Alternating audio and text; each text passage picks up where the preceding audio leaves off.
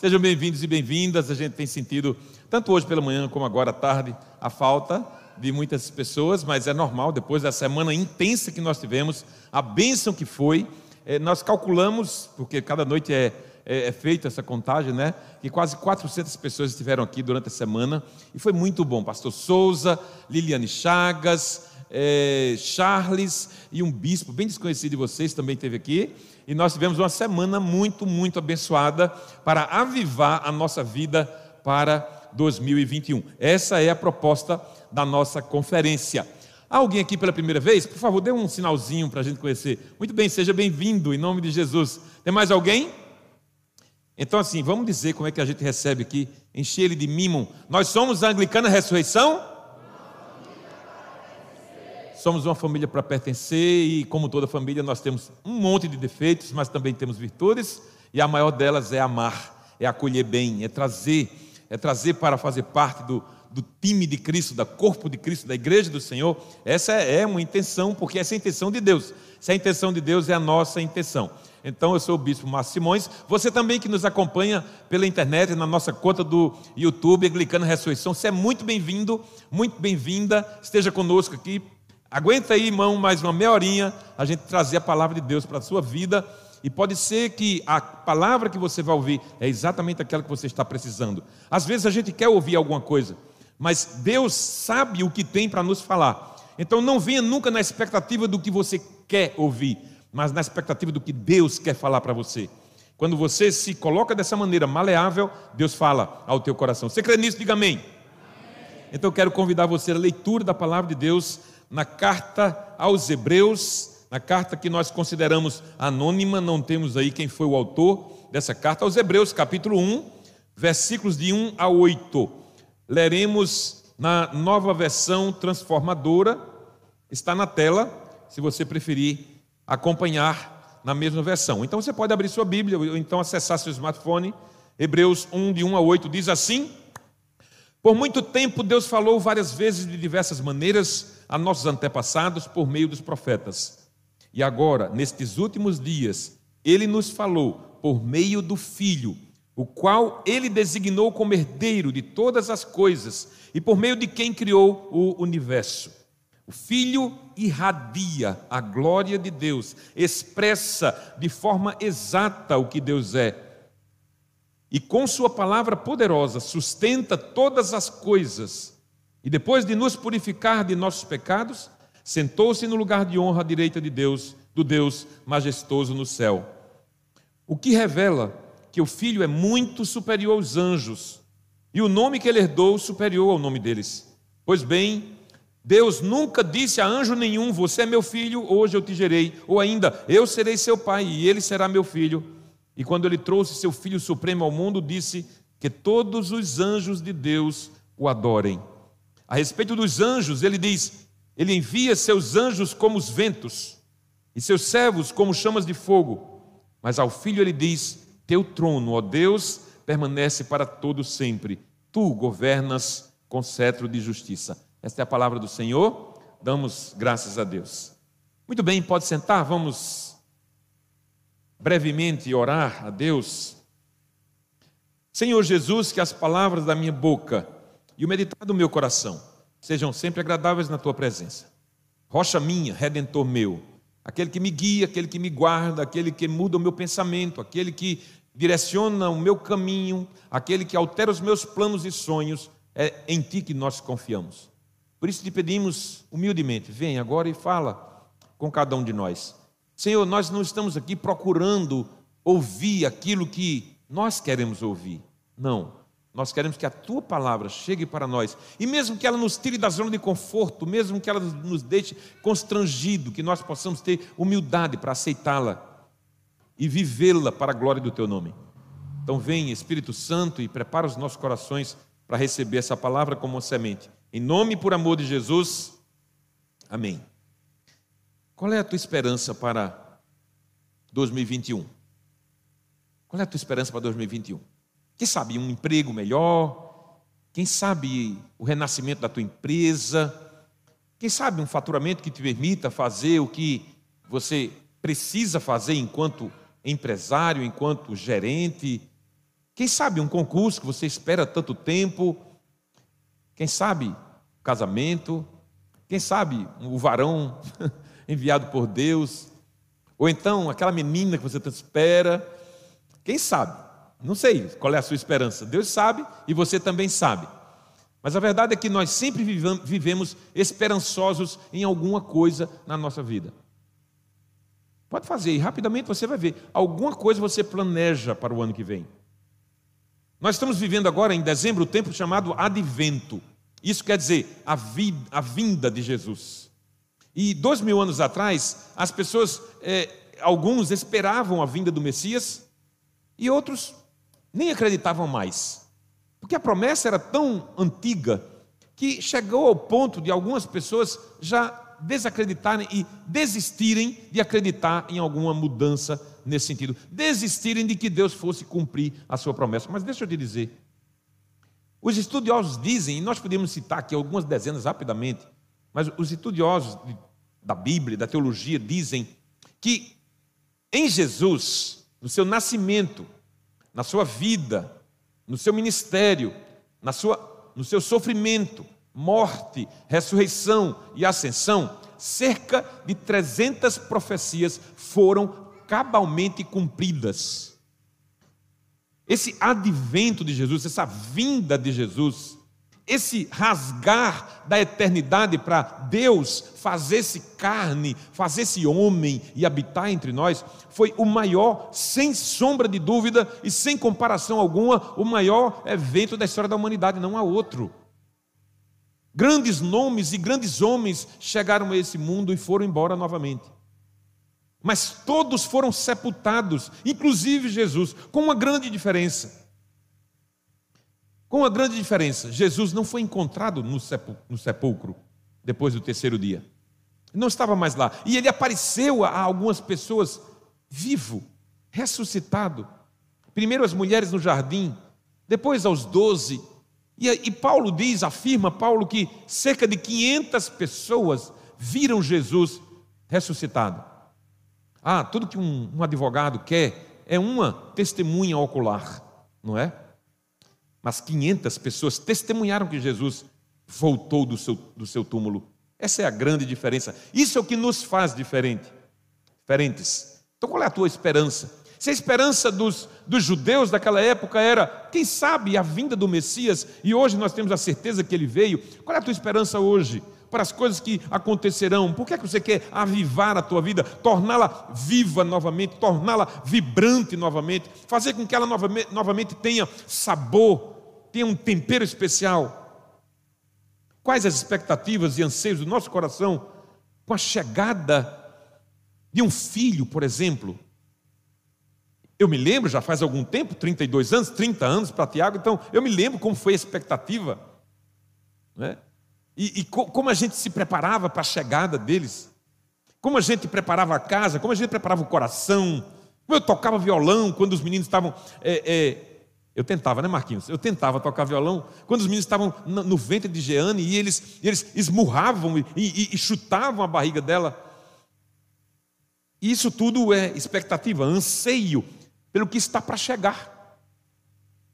Então, poder ver, olhando para Jesus, poder ver uma profecia sendo cumprida com tanta exatidão e de forma tão formidável, ao mesmo tempo sobrenatural e inexplicável, é algo que deve mexer com a gente. Mexeu comigo, mexe comigo ainda hoje. Podemos sim ver Cristo no Velho Testamento, revelado nos profetas, ou nos sacrifícios no templo, no templo, nos símbolos que apontavam para ele mas agora Deus o revela na pessoa de Jesus. Deus revela Deus, Deus revela o próprio Deus na pessoa do Filho. Jesus vem à terra, não nasceu de um relacionamento íntimo de um homem e uma mulher, ele foi obra do Espírito Santo. E ele vem, por isso se chama Evangelho boas notícias, boas novas. É isso é evangelho. Evangelho é a boa notícia de que Deus veio ao encontro do homem. Escuta uma coisa. Se você algum dia já pensou que você tomou uma iniciativa em relação a Deus, é um ledo engano. Na verdade, Deus sempre é quem toma a iniciativa de vir ao nosso encontro. Sempre. É Deus que vai lá. E Jesus disse: Ninguém vem a mim sem que o Pai antes tenha dito, vá. O Pai, de alguma forma, constrange, impele, empurra a gente, impulsiona a gente a se aproximar de Deus, para se aproximar de Jesus. Por isso se chama Evangelho. Deus se faz homem e vem, homem e vem ao nosso encontro, vem ao encontro dos que sofrem e dos que choram, vem e se revela para aqueles que o esperavam, vem e cumpre o que sobre ele havia sido dito. Isto se chama advento. Advento. Os quatro domingos que antecedem o Natal nós chamamos de advento.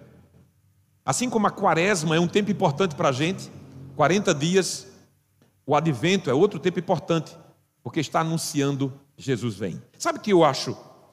Sabe que eu gosto demais dessa essa época do ano? Eu gosto da árvore de Natal, não é? eu gosto das cores, essa mistura do verde com o vermelho.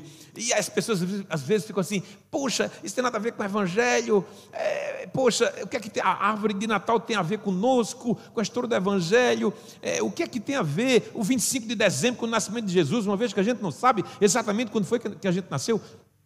Qual a importância que isso tem se ele nasceu é, no dia 1 de março, ou, ou, ou, se foi em setembro, ou se foi em, em, agosto? Não tem a menor importância. A importância é que nós celebramos um dia, qualquer dia do ano.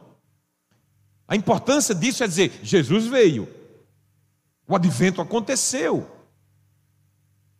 Então não importa.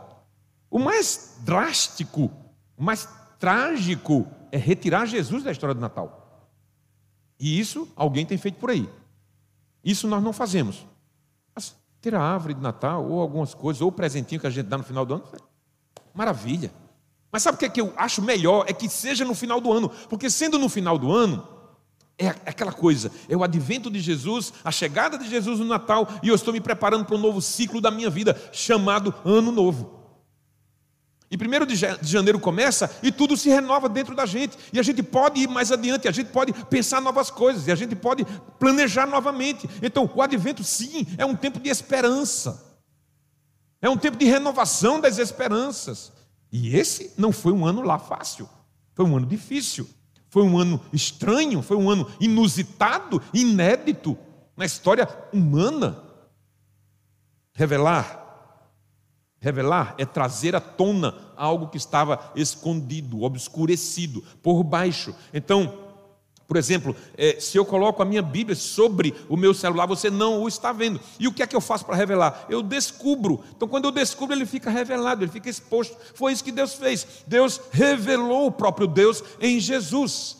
E o texto nos diz que ele é, ele é a exata expressão do ser de Deus. E Felipe mais tarde perguntaria assim: é, Senhor, mostra-nos o Pai. Ora, como assim, Felipe? Eu estou contigo o tempo todo. Quem me vê, vê o Pai. Jesus é a revelação perfeita de Deus. Mas não se trata apenas de teologia, ou ao que os estudiosos da Bíblia concluíram nesses dois mil anos. Não se trata só disso. Dois mil anos de história, é claro que há muita teologia aí envolvida, há muita muita opinião, há muitos comentários, há muitos estudos densos, profundos sobre as coisas da fé em Cristo, em Deus, sobre ele ser Deus ou não, tudo isso ah, mas não é só sobre isso que a gente quer falar. Eu quero falar, eu quero, o que eu quero falar é, na prática da tua vida, da minha vida, na prática, amanhã, no meu cotidiano, amanhã eu, eu, eu tenho expediente no, na minha empresa, eu tenho, eu tenho igreja para tratar alguma coisa, eu tenho reuniões, eu tenho família para lidar, eu tenho contas para pagar, na prática do meu dia, na prática do seu dia, o que importa o advento de Jesus? Essa é a nossa discussão aqui. Na prática das nossas vidas, o que nos traz a revelação de Deus em Cristo Jesus, que a gente chama de advento. Em primeiro lugar, a possibilidade de um relacionamento íntimo. E essa é extraordinária.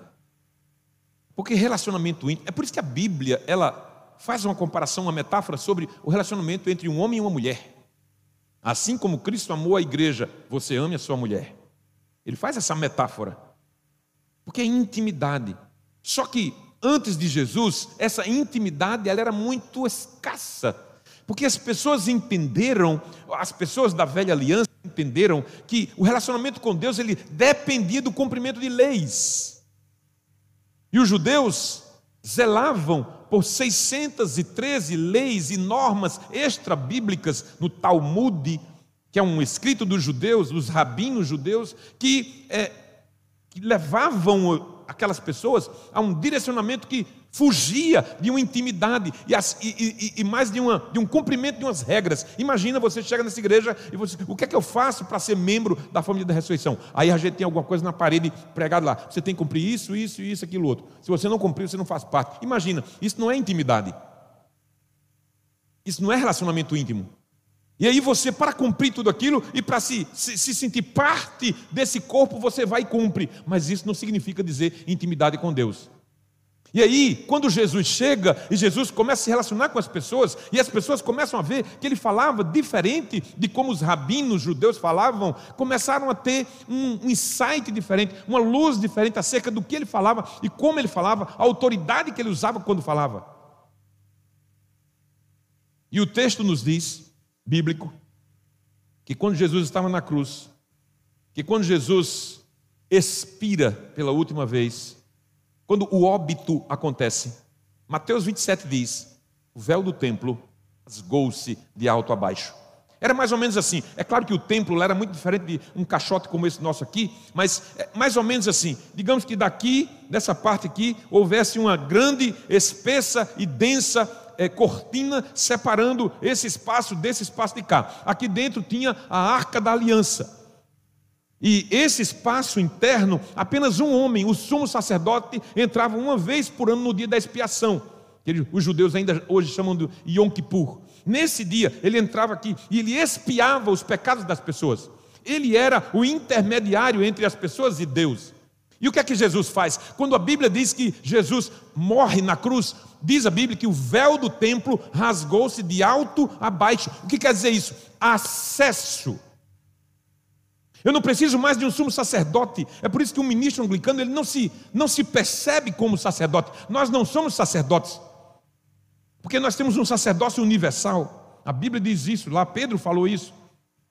Eu sou ministro da palavra de Deus, é diferente. Então, quando Jesus morre e o véu do templo se rasga, ele está dizendo uma mensagem, aquilo um, um, um acontecimento sobrenatural. Eu agora tenho acesso ao trono da graça de Deus, sem necessitar que alguém leve para Deus as minhas queixas. Eu mesmo vou e converso com Ele. Você entendeu isso? Isso quer dizer o quê? Eu posso ter intimidade com Deus. Quando foi que Deus estabeleceu isso? Há muito tempo atrás. Efésios 1, 4, Paulo diz assim: Mesmo antes de criar o mundo, Deus nos amou e nos escolheu. É incrível isso, porque eu não tenho nada, nós não temos nada, você não tem nada que possa favorecer uma escolha de Deus a seu respeito. Me perdoem, falar essa verdade, mas eu me incluo, eu sou o primeiro. Não há nada em mim que diga assim, por que Deus me escolheu? Não sei, eu não tenho nenhum mérito para que Ele tenha me escolhido, mas Ele nos amou. A Bíblia diz: antes de criar o mundo, Deus nos amou e nos escolheu em Cristo. Agora, aqui é a parte mais complicada. Aqui é a parte que, de repente, a gente olha assim: meu Deus, será que Paulo escreveu isso mesmo? Escreveu. Para sermos santos e sem culpa. Aí pegou pesado. Como assim santos e sem culpa? A outra versão que diz assim: santos em sua presença. E aí eu quero tentar trazer isso para você, porque para mim isso é um grande privilégio. Essa afirmação é extraordinária, é bênção na nossa vida. Deus nos amou antes de criar o mundo, para que através de Cristo, em Cristo, nós sejamos santos e sem culpa, como assim, se nós somos na essência pecadores? Sabe, nós temos uma concepção errada do que é ser santo. Porque a história humana trouxe uma outra conotação. A canonização de homens e mulheres ao longo da história, especialmente na Idade Média, trouxe para a gente, no nosso, de forma subliminar, que nós entendemos que santo é alguém perfeito. E nós não somos perfeitos. O santo é um imperfeito buscando se aproximar do Senhor. Que afirmação é essa que Paulo fez aqui, guiado pelo Espírito Santo? Deus nos escolheu para estarmos em Sua presença. Shekinah de Deus, a presença de Deus. Mas duas coisas aqui em especial me chamam a atenção: meio e modo. Meio, maneira, forma e modo. Que ele determinou para que essa presença possa ser usufruída por nós. Meio. Qual é o meio? Jesus Cristo. O texto diz isso. Por meio de Jesus Cristo. Ele nos, nos escolheu em Jesus Cristo, através de Jesus Cristo, mediante Jesus Cristo, por, por meio dele. Então, você foi escolhido não por acaso. Então, deixa eu te dizer: quando você se achar sujo e você dizer assim, poxa, Deus não me aceita, sim, Deus vai, talvez, vai certamente permitir consequências na tua vida, mas quando você se achar assim, escute algo: quando Deus olha para você, ele vê você pela lente de Jesus. Jesus se coloca na tua frente. E quando ele olha para você, ele te vê santo, porque Jesus está aqui dizendo assim: Eu paguei o preço por ele. Então, quando você se sentir assim indigno, quando você dizer assim, poxa, não adianta mais, quando talvez o inimigo das suas almas, colocar o das nossas almas, colocar dentro da sua cabeça que você não tem jeito, escuta, Deus, quando olha para você, olha pela lente de Jesus. Foi Ele que pagou o preço por nós preço que a gente não poderia pagar. Então, qual é o meio que Deus usa para que a gente seja santo e sem culpa? Qual é o meio? Jesus. Então, Ele é a razão de ser da nossa fé, Ele é a forma que eu me relaciono, me relaciono com Deus, porque se eu fosse sozinho eu não conseguiria. Se eu fosse sozinho, Deus não me aceitaria, mas mediante Jesus eu posso me aproximar dele. Por isso focamos o tempo litúrgico, chamado que nós chamamos de advento, para enfatizar que Deus fez, o que Deus fez e faz através de Jesus.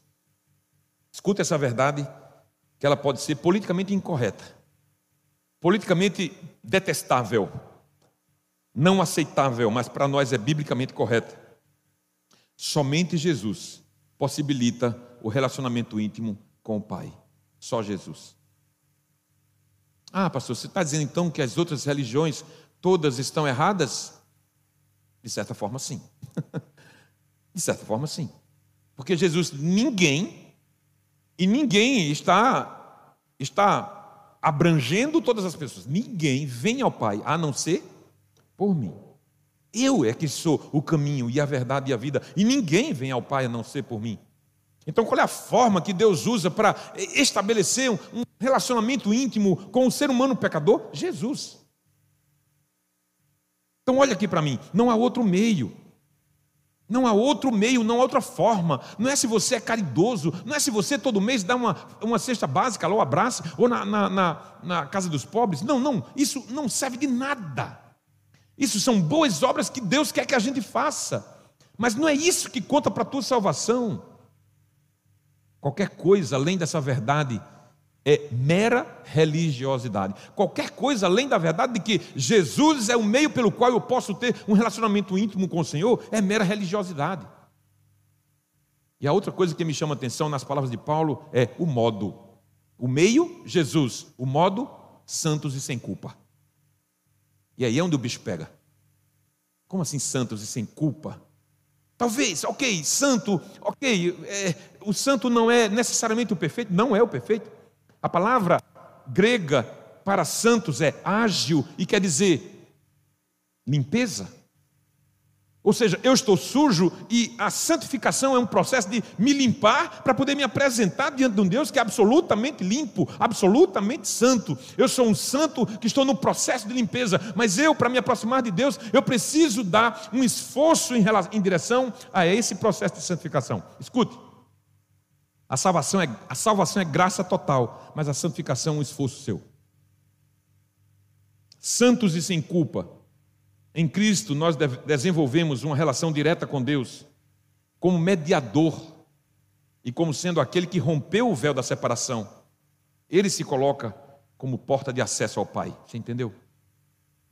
Então, assim, eu estou sujo, eu, tô, eu, eu pequei, eu, eu, eu, eu, estou mal comigo mesmo, eu, eu, eu não consigo mais orar. Mas é Jesus que faz novamente a religação tua com o Pai. No entanto, isso, escuta, não é algo automático. Isso não é algo instantâneo. Isso depende do esforço teu. É o modo de vida que Jesus estabeleceu para a gente, uma vida santa e sem culpa. Entenda que por vida santa e sem culpa, a Bíblia não afirma que somos ingênuos de uma ponta ou perfeitos angelicais na outra ponta. Não. A conversão não nos trouxe um caráter de anjos. Nós continuamos pecadores. Mas apenas que deve haver um esforço de nossa parte no sentido de santificar a nossa vida. Tem preço a ser pago por isso. Tem preço a ser pago por isso. A salvação é graça total, a santificação custa um preço que teremos de pagar, caso queiramos a intimidade de Deus. Então, na prática das nossas vidas, amanhã, segunda, terça, quarta, quinta, na prática das nossas vidas, o que é que nos traz o advento? Nos traz a possibilidade de um relacionamento íntimo com Deus. Segundo, o resgate da nossa alegria. O resgate da nossa alegria. Queridos, veja, a tristeza é uma assassina de vida. A tristeza é um serial killer de vida. Porque você está vivo, mas a tristeza te mortifica. E você fica como um walking dead, um zumbi, andando, vivendo sem razão de ser. É por isso que muitas pessoas vão para a ponte e pulam, porque não aguentam mais viver sem sentido. A tristeza é um serial killer do teu espírito. Cuidado com ela. A única tristeza que a Bíblia prova é aquela que gera arrependimento. A Bíblia diz isso em 2 Coríntios. A tristeza que gera arrependimento, essa é boa, essa Deus quer que aconteça. Quando você pecar, você se entristece, isso é bom, você vai voltar à comunhão. Mas essa tristeza causada porque aconteceu um desfecho eh, desagradável na tua vida, porque houve uma separação, porque houve uma perda de alguém, porque partiu para a glória, porque Deus chamou, ou porque uma doença se instalou na tua casa, essa tristeza não deve acabar contigo, porque a salvação independe das circunstâncias humanas. Alguém pode perder todos os membros do corpo e ficar apenas movendo a cabeça, a salvação não é roubada dele. O advento é um tempo de esperança. Isso é o tema da nossa série. E, portanto, tempo de contrapor a alegria da salvação à tristeza que eventualmente nos pega de cheio, que tira, puxa o nosso tapete. Então, deixa eu te dizer uma coisa que às vezes eu vejo ser negligenciada. Trata a salvação como ela merece. A salvação é como uma pedra preciosíssima, raríssima de se encontrar. Trata a salvação como algo realmente valoroso e valioso, como efetivamente é. Dá valor a isso. Quando você der valor à salvação e você estiver prestes a pecar, você vai dizer: Puxa, eu tenho vida salvo. Enquanto salvo, isso não é bom para mim. Isso vai desonrar a Deus. Isso vai escandalizar o Evangelho. Então, Senhor, me ajuda nessa direção. A alegria volta para você. O profeta Isaías viveu 700 anos antes de Cristo. Mas Deus levou-o a falar as seguintes palavras proféticas. No capítulo 9, versículos de 1 a 3, eu coloquei na tela para você. Diz assim: Esse tempo de escuridão e desespero, parece que é 2020. Ele está falando há 2.700 anos atrás. Esse tempo de escuridão e desespero, quantas pessoas que sofreram baixas emocionais terríveis nesse tempo de pandemia. Nesse tempo de escuridão e desespero, no entanto, não durará para sempre.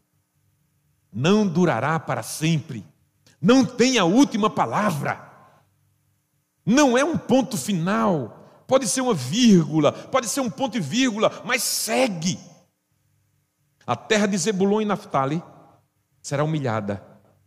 Mas no futuro, a Galiléia dos gentios, localizada junto à entrada do Jordão e o mar, se encherá de glória se encherá de glória. O povo que anda na escuridão verá grande luz. Para os que vivem na terra de terras profundas, de trevas profundas, uma luz brilhará. Tu multiplicarás a nação de Israel, o seu povo se alegrará, eles se alegrarão diante de ti. Percebe? Presença. O grande desafio da gente é viver na presença de Deus, viver na presença do Pai. Eles se alegrarão diante de ti. Sim, Jesus veio para resgatar a alegria de viver de cada ser humano. E aí você percebe o seguinte, essa minha afirmação não tem a ver com religião, gente. Não tem a ver com religião. Quando a gente prega o evangelho, não é para que a igreja se encha, não é para que a gente tenha mais oferta. Tem muita gente que pensa nisso. Jesus veio para que a alegria seja retomada, trazida novamente aos corações do ser humano. E quando nós evangelizamos, é porque nós estamos simplesmente obedecendo o comissionamento do Senhor de levar a palavra de Deus a toda criatura. Há tristeza ao nosso redor? Claro que sim. Há muita tristeza ao nosso redor.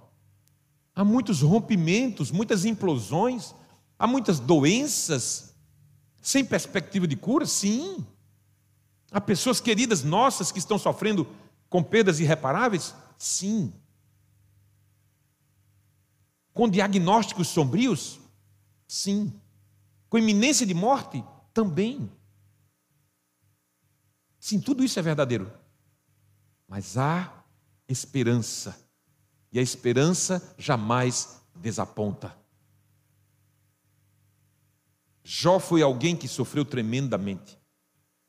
Ele é um ícone. E alguém que sofreu de forma nobre. E ele diz assim: um tronco, um toco, seco, sem vida, um pedaço de árvore, aparentemente morto, ao cheiro das águas, brotará. A tua vida pode estar eventualmente em algum vivendo algum momento assim. Talvez você se ache como aquele tronco que aparentemente não tem mais vida, que não tem mais broto nenhum, ao cheiro das águas vai brotar. Quando você começar a crer, isso é a esperança de Jesus, essa é a esperança da salvação na tua vida. Quando você começar a crer que Deus é maior, que, que Deus pode te ajudar a vencer o que você está vivendo, que Deus pode te trazer novamente a alegria, a vicejar as flores e folhas que Deus quer trazer na tua vida, sim, brotará para a glória de Deus. Brotará para a glória de Deus. A esperança. Toda a Bíblia está repleta de trechos, histórias, promessas que mostram que a alegria faz parte de um ser cheio de Deus. Cheio de Deus. A alegria é algo que está dentro de alguém que é cheio de Deus, não importam as circunstâncias. Várias passagens do Antigo Testamento e do Novo Testamento nos dizem que Deus é invisível, inacessível para os seres criados. E outras partes dizem nos recomendam a buscar sua face. Parece uma contradição. Se de um lado se diz que Deus é invisível e, e alguém se vê Deus, morre, do outro lado diz busca a face do Pai. Então nós devemos aceitar essas duas verdades juntas, aparentemente contraditórias, e lembrar do texto evangélico que diz que só se conhece ao Pai através do Filho. E aquele a quem o Filho quiser revelar. Gente, a Bíblia não é um livro para eu escolher o que me serve e jogar fora o que não serve. A Bíblia é, a Bíblia é normativa, autoritativa sobre a minha vida. É ela que diz isso. A alegria será restaurada na, na vida de todos que desenvolveram um relacionamento com o Pai. É por isso que a gente ama a oração de Abacuque, cantamos aqui hoje. Ainda que a oliveira minta, ainda que nos currais o gado, o gado seja arrebatado, ainda que o fruto da, da, da, videira não dê nada, ainda que os bichos encham ele e ele não, não, não frutifique e não dê uvas, ainda que não haja safra, ainda que falte o emprego, ainda que a doença se instale, todavia eu me alegrarei no Deus da minha salvação e exultarei nesse Deus. Você entende o que é isso? Você entende o que é você se impor a adorar e a se alegrar? diante de um Deus, independente das circunstâncias da sua vida, das circunstâncias da sua vida. E por que isso é importante ser dito? Porque muitos de nós se alegram apenas quando tudo vai bem. E aí nós encontramos uma mulher cujo nome não é relatado na Bíblia. Só diz que era de uma terra e aí diz que ela era sunamita. Essa mulher estéreo. E essa mulher foi uma mulher muito boa para o profeta. E o profeta é, abençoou ela e disse: Olha, você vai ser mãe, se alegre. Não diga uma coisa dessa, é verdade. Ano que vem eu vou estar aqui. E quero impor minhas mãos sobre teu filho. E, de fato, ela engravidou. E a criança nasceu. E quando chegou aos 10 anos de vida, o menino estava no campo com o pai. ele tem uma forte dor de cabeça, e o pai diz: Olha, leva o menino para a mãe cuidar, e quando chega em casa, o menino faleceu.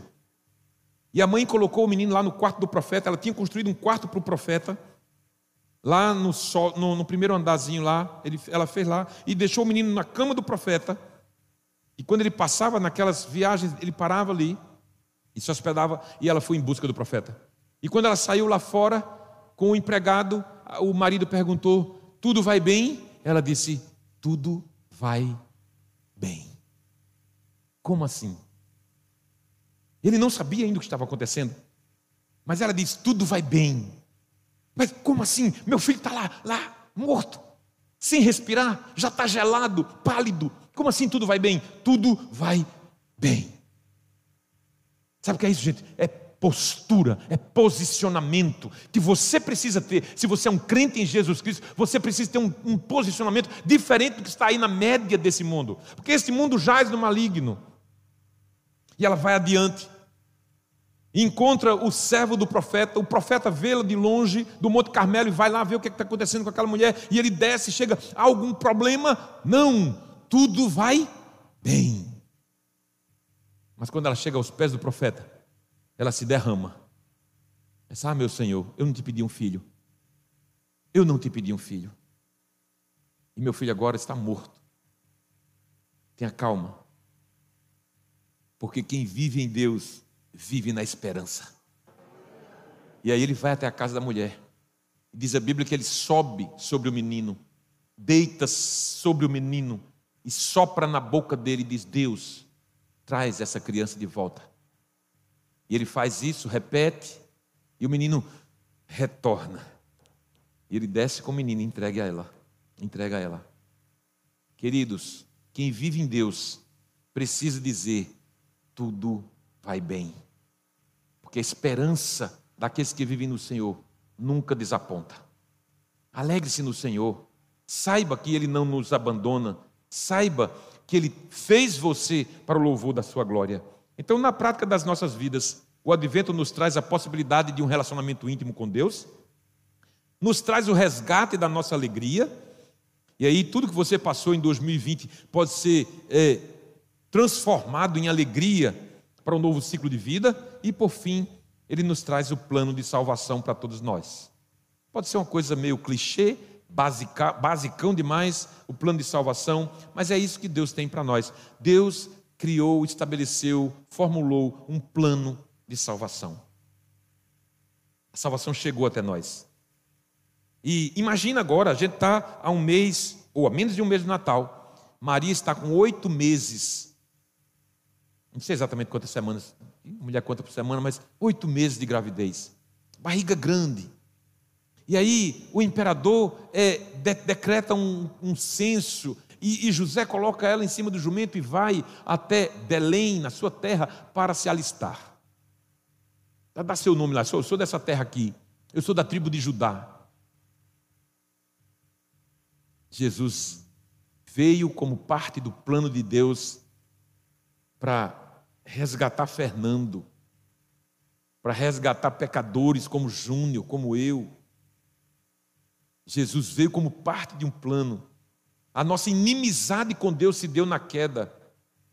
Pecado afasta a gente de Deus, mas a sua graça se manifesta ainda no ambiente da queda. Isso é mais incrível. Tanto prova que o plano de Deus da salvação era anterior à criação, que ainda no ambiente da queda, ainda naquele momento em que Deus conversa com o homem e a mulher sobre o que eles tinham feito, ele diz: Olha, o fruto do ventre da mulher trará um e ele será mordido no calcanhar, mas esmagará a cabeça da serpente. Ali o Rei dos Reis declara que da própria descendência dos homens viria o poder para desfazer, desfazer a inimizade do homem com Deus. Escuta, não existe nada, nada, nada neste mundo que possa superar o fato de estarmos dentro do plano de Deus. Por isso que Paulo mais tarde escreveria assim: nem as tribulações, nem os perigos, nem a fome, nem a nudez, nem a espada nem morte, nem anjos, nem principado, nada nos separará do amor de Deus que está em Cristo Jesus, nosso Senhor. Nada, nada. Nenhuma tragédia que você eventualmente tenha vivido, nenhuma dificuldade financeira que você esteja vivendo, nenhuma falta de emprego, nada separa você do amor de Deus que está em Jesus. Ele veio, advento, essa mensagem é a vinda de Jesus, e todos os dias o advento está acontecendo individualmente na vida de alguém. Todos os dias alguém está dizendo: Oh Deus, eu reconheço a minha miserabilidade, a minha pecaminosidade, eu quero andar contigo. Isso é advento de Jesus. Veja o que nos diz o salmista no, no, no Salmo 62, versículo 1: A minha alma descansa somente em Deus, dele vem a minha salvação. Gente, é preciso exercitar a contraposição da tua salvação perante os problemas, as dificuldades e as tristezas da tua vida. Quando, quando o desânimo afetar você, Aí você assim, mas eu sou salvo em Jesus. Quando a falta afetar a tua vida, quando a escassez afetar a tua vida, e às vezes, e muitas vezes a escassez está aqui, mentalidades escassas. Sabe, eu estava me lembrando quando o Lucas estava ministrando sobre as, os dízimos e ofertas. Sabe, muita gente é mão fechada porque tem a mentalidade de escassez. E Deus quer transformar isso Escuta isso em nome de Jesus. Quando a gente chama você a ofertar na casa do Pai, não é porque a gente precisa do teu dinheiro, não é porque Deus precisa do teu dinheiro, mas porque Deus estabeleceu isso para a tua bênção. Para com essa mentalidade escassa, mas às vezes as pessoas estão efetivamente vivendo a escassez. Naquele momento que você estiver vivendo isso, você diga assim: nada pode me tirar, me roubar, furtar a minha salvação. Nada. A Bíblia é a palavra de Deus. Ela constitui um todo de maneira sobrenatural, perfeita. Escuta, retirar Cristo da Bíblia, não fica nada. Se a gente for tirar Jesus daqui, não fica nada, nada, nada. Tudo que está aqui é sobre Ele, é por Ele, é para Ele, para a glória dEle. Da mesma forma que tirar Jesus do Natal é trágico. Tirar Jesus da celebração natalina é trágico. Jesus é o centro do Natal. Ele veio. Então, eu quero concluir contigo. A mensagem primária do advento se chama esperança. Esperança. Jesus veio e um dia voltará. E às vezes a gente diz assim: Jesus voltará, mas lá no fundo, ah, uma certa dificuldade de acreditar nisso de forma cabal. Mas Jesus voltará. No tempo que Jesus estava para chegar aqui na terra, dois mil anos atrás, as pessoas pensavam também: vem nada, já faz 700 anos que, que a, a Isaías falou isso, já faz é, dois mil anos, já faz mil e quinhentos anos que Abraão falou, não é que Deus proverá, proveria para si o cordeiro, já faz dois mil anos, dois mil anos que Deus disse que do fruto da mulher sairia, da semente da mulher sairia um que esmagaria a cabeça da serpente. Isso não vai acontecer não, e aconteceu. Aconteceu. Então, da mesma forma acontecerá novamente. Jesus virá outra vez aqui. A palavra de Deus é sempre atual porque ela lida com problemas dos seres humanos errantes, caídos, mas que podem ser novas coisas, cores, acontecerem para a esperança. E a esperança comunica isso. Jesus foi profetizado, esperado, desejado, veio, habitou entre nós e vimos a sua glória como a do unigênito do Pai. E isso pode acontecer hoje na tua vida. Pode ser que pode ser que você esteja frequentando a igreja já há algum tempo, mas você ainda não se sente parte disso, você ainda não se sente parte de família nenhuma. Talvez você venha à igreja porque tem alguma coisa interessante para você, talvez você reencontre alguém que você goste, ou talvez você é, esteja lutando consigo mesmo. Eu confesso para você, eu passei semanas, talvez meses, lutando contra a conversão. Lutando, será que é isso mesmo? Eu devo ir mesmo? E eu era uma luta ali dentro de mim para eu ceder e graças a Deus que ele me fez ceder. Talvez você esteja nessa. Jesus virá. E onde você estará quando ele chegar? O Jesus que foi profetizado e veio é o mesmo Jesus que é profetizado que virá novamente. Advento é tempo de esperança. A esperança de trazer você a um novo patamar, de apresentar você um novo ciclo chamado 2021, com pandemia, com desemprego, com notícias ruins, talvez com morte de gente que você ame, não sei. Mas a alegria da salvação, ela pode ser restaurada no teu coração hoje. Fica de pé. Quero orar contigo. Fecha teus olhos. Por que você está aqui? Faz aí com você mesmo, sem, de olhos fechados, sem, sem permitir que as distrações te tirem o foco. Mas por que você está aqui? Por que você está aqui? Porque você gosta do pastor Márcio? É porque você gosta do louvor? Não, não, não, não. Vá mais fundo. Por que você está aqui? Talvez você diga, não, eu, eu, eu vim para adorar a Deus.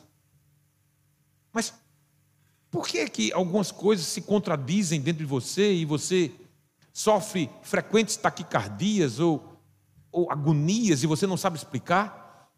E você, ora, diz assim: Eu sou feliz porque Jesus está na minha vida, mas ora você diz: Puxa, por que isso acontece? Por que você está aqui? Qual é a desesperança que te flagra? Qual é a desesperança que te coloca para baixo? Que te faz acordar de noite e você não consegue conciliar novamente o sono? Por que você está aqui? Jesus quer te responder assim: Eu te dou novamente a alegria da tua salvação. Você está prestes a entrar num novo ciclo. E você não precisa entrar nesse novo ciclo cabisbaixo, ou, ou, ou, com baixa autoestima, ou se achando a pior das criaturas, ou achando que não tem mais jeito para você, ou não sei, você sabe. Mas Deus está dizendo para você hoje, meu filho, eu sou a esperança que você necessita. Eu sou a resposta que você tanto procura. Quero orar contigo. Que você reflita nisso, que você volte para sua casa e nesta semana você possa rever isso. Se você quiser, de novo, assista novamente a essa mensagem e, e vá buscar aquilo que te chocou, aquilo que te incomodou, aquilo que te tirou aí do, do, da tua zona de conforto. Mas não deixe de fazer, fazer esse exercício o que é que a esperança de Jesus, da vinda de Jesus, pode efetivamente fazer em mim? Pai, eu te entrego essas pessoas, eu te entrego esse rebanho. Esse rebanho não é meu, esse rebanho é teu. Foi o Senhor que deu a vida por eles.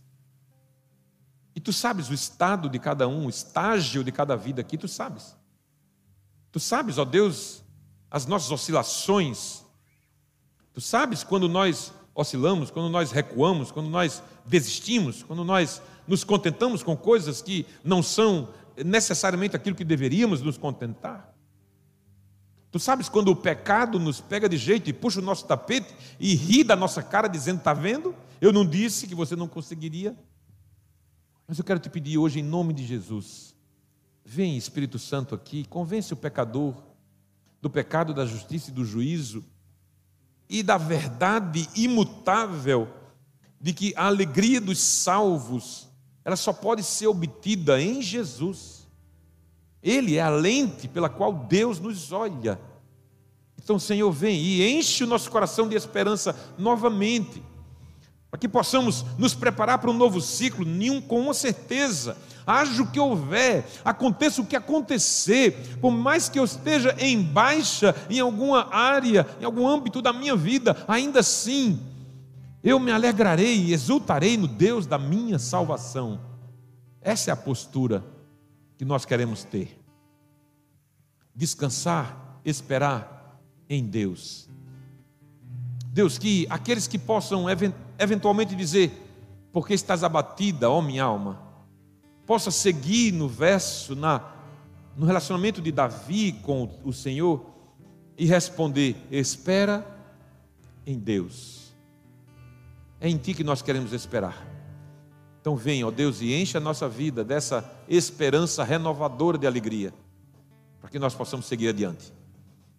Que a bênção do Deus onipotente, o Pai, o Filho e o Espírito Santo, repouse sobre cada um de nós aqui e sobre toda a igreja de Deus espalhada pela terra, agora e para sempre. Amém.